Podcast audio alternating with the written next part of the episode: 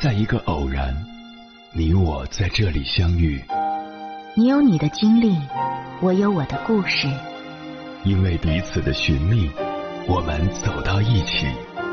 千山万水只为你，捎来谁的秘密？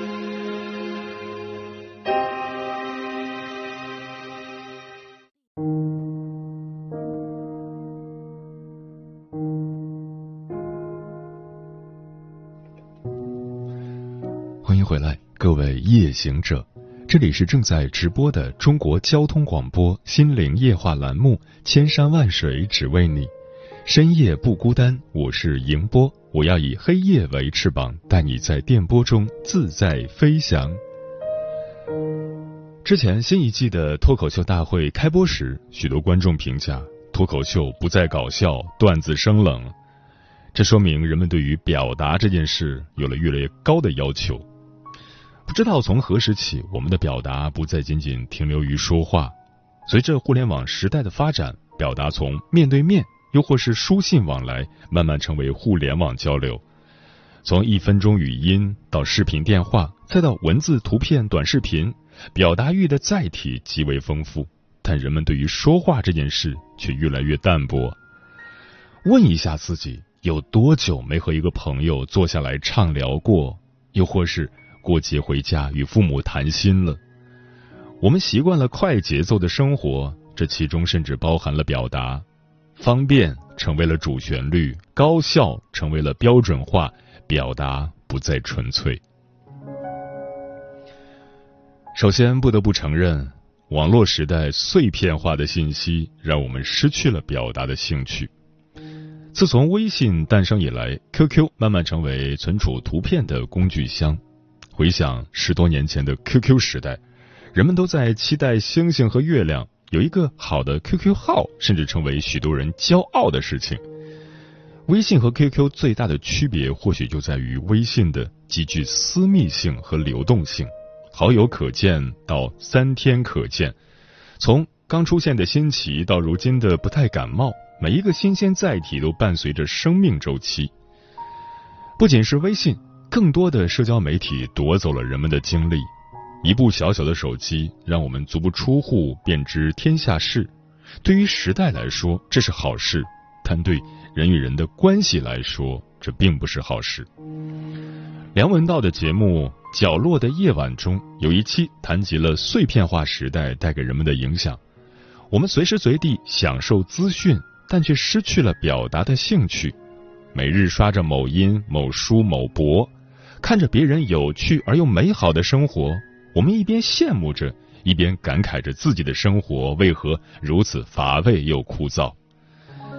其实，殊不知是别人分享出的生活，绝大多数是为了给受众看到。生活有太多面，能分享的不过是那小部分的快乐，又或是制造出的快乐。即便表达了，也难见真伪。互联网的世界带着滤镜，也带着标签，让人不知所措。表达有了躯壳，人们也十分享受这份包裹感，即便知晓，也无伤大雅。因为大多数人都是如此，自己又怎会是另类呢？碎片化带给我们视觉的充斥，也让我们对真正的生活产生了懈怠。那些真实的、鲜活的日子，成为了隐藏品。留下的是越来越疏远的人与人。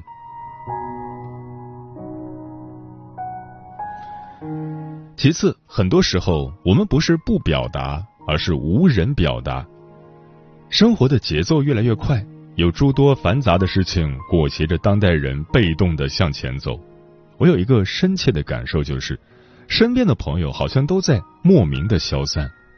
我们没有矛盾，也没有失去联络方式。但无论怎样，就是再也找不到那个可以分享的某某某了。大学时，一个寝室好几个人最喜欢的事情便是夜聊会，聊的东西很浅，但基于那个年龄的我们，能够谈论的话题也只有那些。但大家依旧会在一起谈天说地，谁谈了恋爱，也会第一时间分享给彼此。那份狭小空间里的交流，至今让人怀念。工作后，同事鲜少能够成为朋友的。从一个地方离开，也意味着和这些人说了再见，没有交集。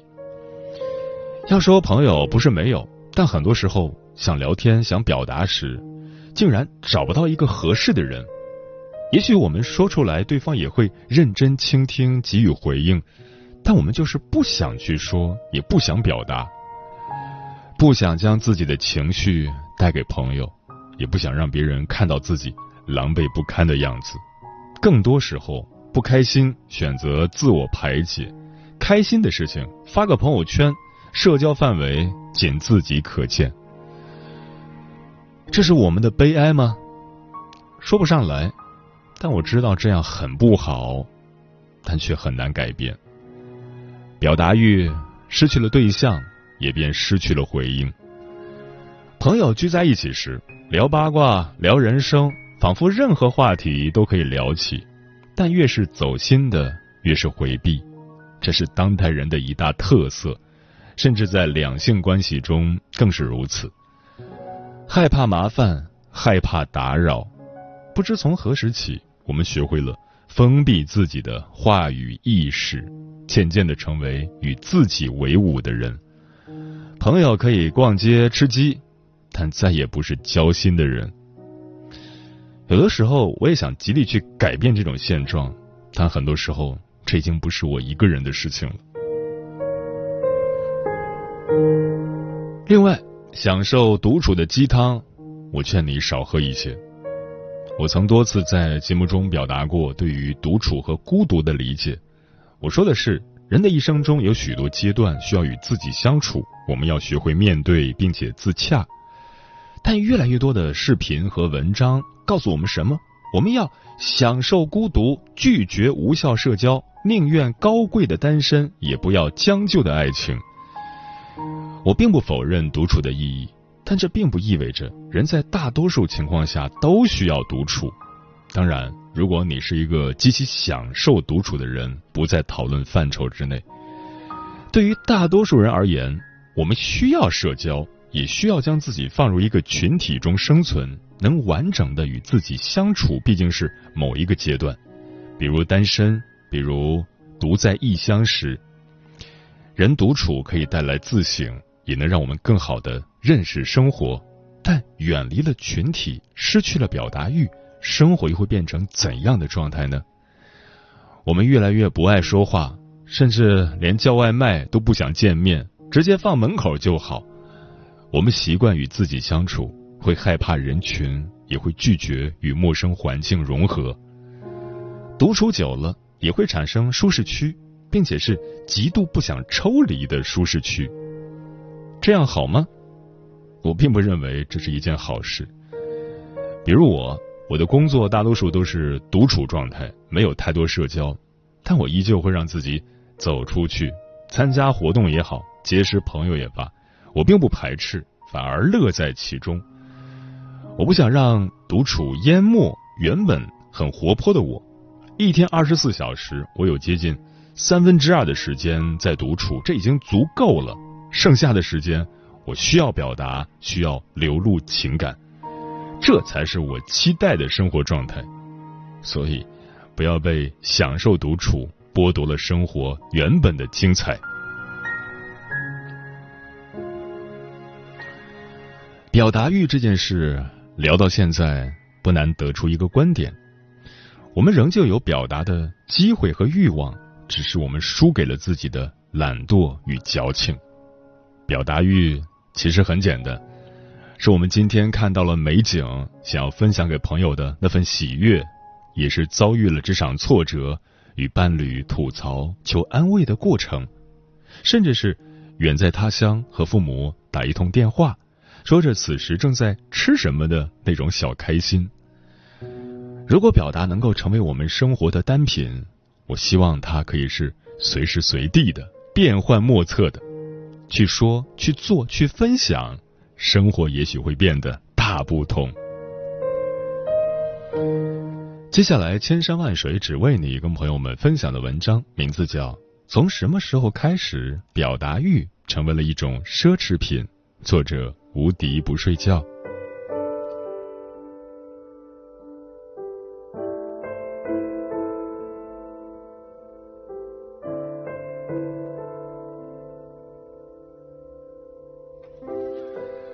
昨天去参加艺术展结束后打了个拼车单。上车后司机师傅乐呵呵的让我系好安全带然后突然开口问我你猜一会儿拼车上来的是男是女？我猜肯定是个帅哥。看师傅比较面善，我也给面子的应了茬。结果从这个简单的 chat 开始，师傅从北京堵塞的交通聊到了疫情前自己开的三家北京菜餐馆，还有赔的三百万。从因为乘客超七十二小时核酸拒接被投诉罚的六分，聊到了深夜接驾去郊区深山自杀的女生而度过的惊险一夜。最后，在和师傅火热的讨论疫情后如何东山再起的话题之中，我到家了。回家后仍感觉思绪难平，一次畅快的聊天勾起了我无数次和陌生人相聊甚欢的美好回忆。师傅旺盛的分享欲和表达欲，同时满足了我们两个人获得与人连接需求的本能欲望。不知道从什么时候开始，生活和社交平台上的我不复活跃。虽然一周七天还是满满当当的过，但是明显主动发起的 social 和分享越来越少。本来我以为是因为我对表达形式的内容要求越来越高。前段时间听播客，还种草了黄执中的表达课，浅学了一下。但最后我发现，表达方式只是工具，核心其实是自己的表达欲是否仍足够旺盛。术只是方法，道才是规律。于是，今天忍不住空出整天的时间，好好思考一下，我的表达欲是怎样逐渐枯竭的。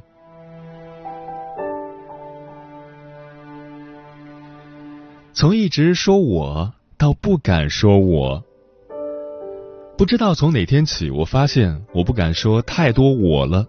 可能是因为心理学的书看的太多，书里说，ego 自我意识大的人在聊天的时候会频繁的用我如何如何的句式，而不是很好的回应和倾听。独臂，我马上翻阅置顶的几个群聊。一身冷汗的发现，我恰恰也总爱在短暂回应后扯上两句以我为开头的意见和观点。也可能是因为互联网工作的环境令人警醒，作为产品总 owner 的 PM 们，需要用强大的个人意志使众人行。在这个行业里，独断在某些场景甚至是一种责任感和判断力的体现。但与 ego 大的人接触太多，又难免令人觉得骄傲自大、爹味儿太重。于是我开始检阅自己的公众表达，时而担心自我袒露的太多，抑制了朋友的表达；时而害怕太深刻的回应显得卖弄；时而疑心对方的简短回应是因为懒得理我；时而又隐忧我过度的表达欲令人误会。所以，慢慢的，我主动变成了一个热爱聆听的人。我学会了在交谈时娴熟的使用。然后呢？那你呢？所以呢？也学会了在倾听时盯紧对方的双眼，时而礼貌的微笑，时而热络的点头。看起来，我变成了一个更好的倾听者。在某一年的年终总结里，我甚至骄傲的总结到。这一年，我变得更谦虚、更共情、更善于聆听。在某些单一价值观的规训里，我用自我催眠的方式完成了一个外向型人格的内向化。但直到过了那么久，我才发现，这并没有让我开心，也并没有让别人更喜欢我。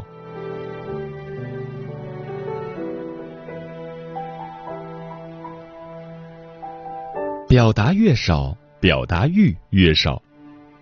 在刚开始学会聆听的那段时间，我的确收获了很多不一样的感受。我学会了欣赏，发掘到了更多人身上的宝藏。我逐渐稳重，不再急于辩驳和观点输出。也有越来越多的人表示，你的亲和力好强。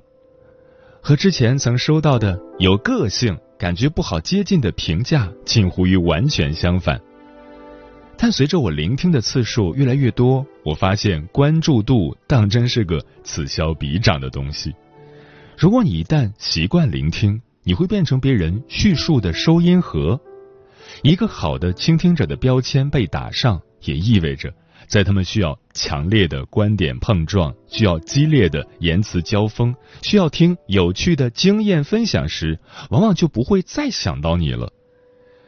更会有一些敏感的朋友会产生：他怎么突然不表达了？是懒得和我说了吗？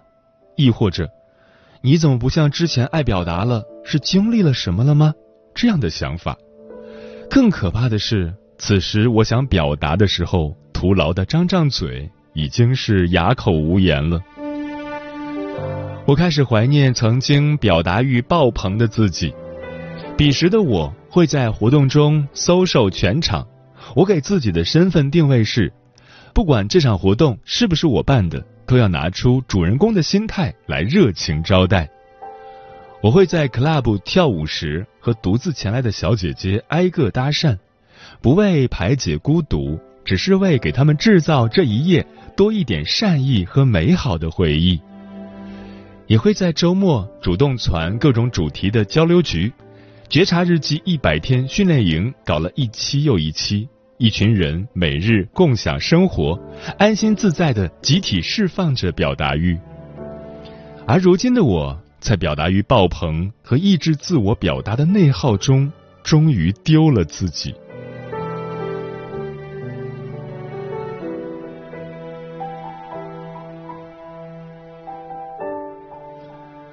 我们仿佛都在某种程度上。丢掉了自己的表达欲，我的表达欲大概率是这样逐渐丧失的，但身边的朋友的理由好像又各有不同。当社畜的第三年，明显发现朋友们发的朋友圈越来越少，动态里最活跃的永远是营销号和零零后的小朋友们。在我突然想到某个朋友，想了解下他近况的时候，动态要么是停留在几个月前。要么是仅三天可见，偶尔我会主动表达关心，怎么都看不到你最近的动态了，没时间见面，还想知道你最近都在忙啥呢？而大家也不外乎如下几种回应：转战去微博、小红书了，朋友圈人太杂，越来越难找到共鸣的人了，没什么想说的，不知道怎么说。从这些朋友的回复里，我看到了一些可能是他们真正想表达的东西。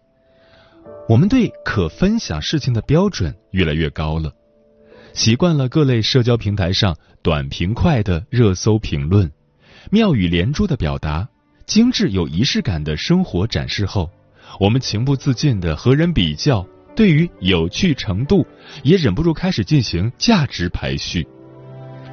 慢慢的。我们感觉生活好像没有什么值得分享的，或者说，是失去了那种想要分享的热情。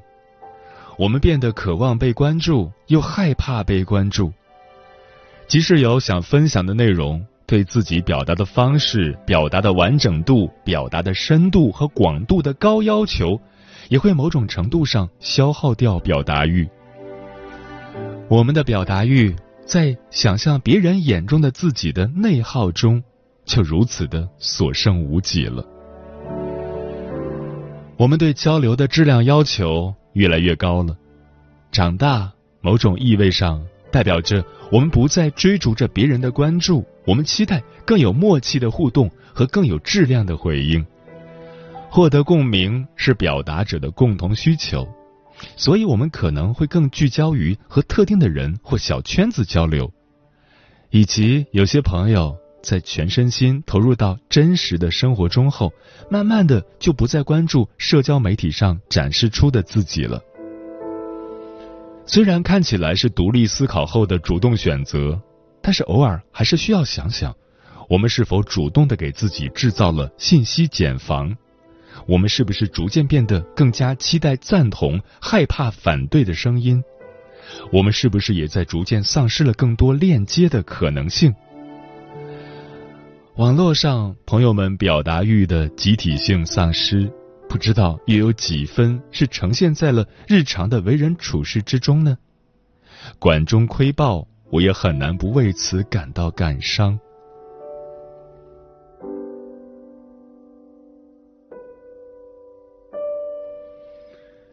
失语后的我们，安全了，但也孤独了。有这么多的顾虑，我们是不是还是不表达了比较好？但是三缄其口，给我们少带来的很多麻烦，却是否有让我们的生活变得更好呢？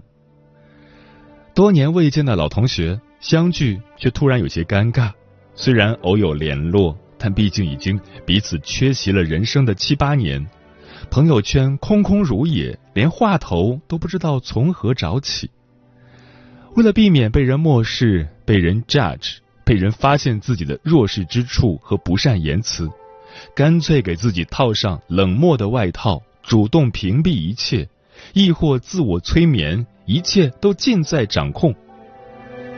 面对模糊时的不敢追问，面对不满的不敢表达，面对争议的心如乱麻，在选择做或不做时，为了不惹麻烦的从简选择，让做事只是为了成事，而不是成好事。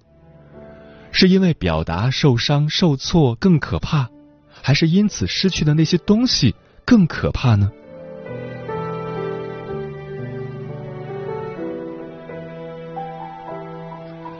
如何拯救你我奢侈的表达欲？二零二一年环球影城开业，我把格兰芬多的魔法袍借给了公司一个陌生的小妹，她送还的时候叠得整整齐齐。还手写了张纸条给我，谢谢美少女借我校服，希望我们都能生活在快乐的魔法世界。落款处画了一个可爱的表情，很难形容在发现这张纸条后，我内心那种满满当当的充盈感。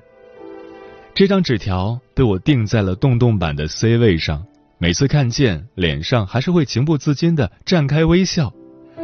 一份微小但真诚的表达，就是会产生如此恒久的奇妙作用。这些珍贵的借由表达传递出的暖意，也鼓舞着我踏上了重启自己表达欲的旅程。最近几周，无论是活动消遣，还是在正经工作，我都有非常主动的表达了对一些人的欣赏和赞叹，邀请有趣的人进入我的生活。放弃对环境的反复检视，先让自己快速恢复了有话直说的轻松状态，也更积极的主动与人分享最近的心得或趣闻。除了稍微提升了一下发圈的频率，更是转移了表达欲，投入到身边那些更活生生的人之中，把电子屏和文字变成鲜活的语气和肢体动作。把关心和善意变成伴手礼和小零食，以传递快乐。不过除此之外，最最重要的是时刻书写，保持内心的快乐。好的表达欲源自丰盛的内心，是一个人自我消化完全之后，能量尚有盈余，顺带快乐的分享出去。表达欲来自于生活。或者说，来自那些生活里回血的时刻。希望我能保持自己的表达欲，也能唤醒身边人的表达欲，多彼此分享，多听听世界的热爱与美好。